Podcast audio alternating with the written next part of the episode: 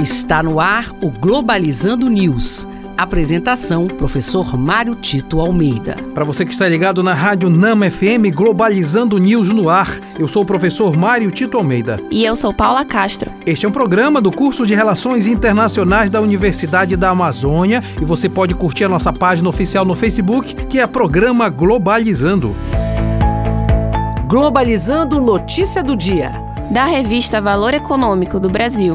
Segundo o cientista-chefe da OMS, vacinação em massa contra a Covid-19 só acontecerá em 2022. Por conta da pouca quantidade de vacinas, apenas grupos de risco serão priorizados em 2021. A humanidade continua lutando para ver se encontra uma vacina que seja eficaz contra o vírus da Covid-19. E esse é um problema muito sério na medida em que, para encontrar essa vacina, é preciso que os vários países se juntem numa cooperação internacional a fim que de fato todas as pessoas possam ser vacinadas. A notícia de que somente em 2022 essa vacina chegará provoca claramente uma boa discussão sobre como será a relação entre as pessoas com todas as suas atividades de trabalho e escolares diante da possibilidade ainda da disseminação da Covid-19. Importante que não haja de forma alguma a transformação da vacina em elemento de mercadoria, de modo que de fato possa ser garantido para todos o acesso a essa vacina.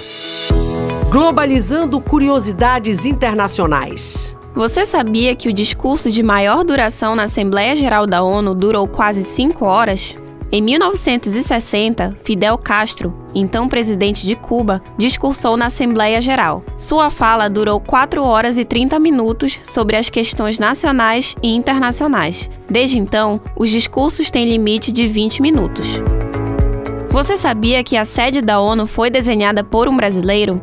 O prédio que cedia a Organização das Nações Unidas em Nova York foi arquitetado pelo brasileiro Oscar Niemeyer e levou quatro anos para ser construída, sendo finalizada em 1952. E este foi o programa Globalizando News de hoje. Eu sou o professor Mário Tito Almeida e você pode mandar sugestões de temas para gente através do nosso e-mail, que é o programa globalizando@gmail.com. Paula Castro, muito obrigado. Obrigada, professor. Obrigada a todos os ouvintes da Rádio Nama e até a próxima. E olha, não esqueça que as nossas lives acontecem sempre aos sábados, às 17 horas, na na página oficial do Facebook, que é o programa Globalizando. E o tema do próximo sábado será a Ciono 2020 e o Dia das Nações Unidas. Tchau, pessoal.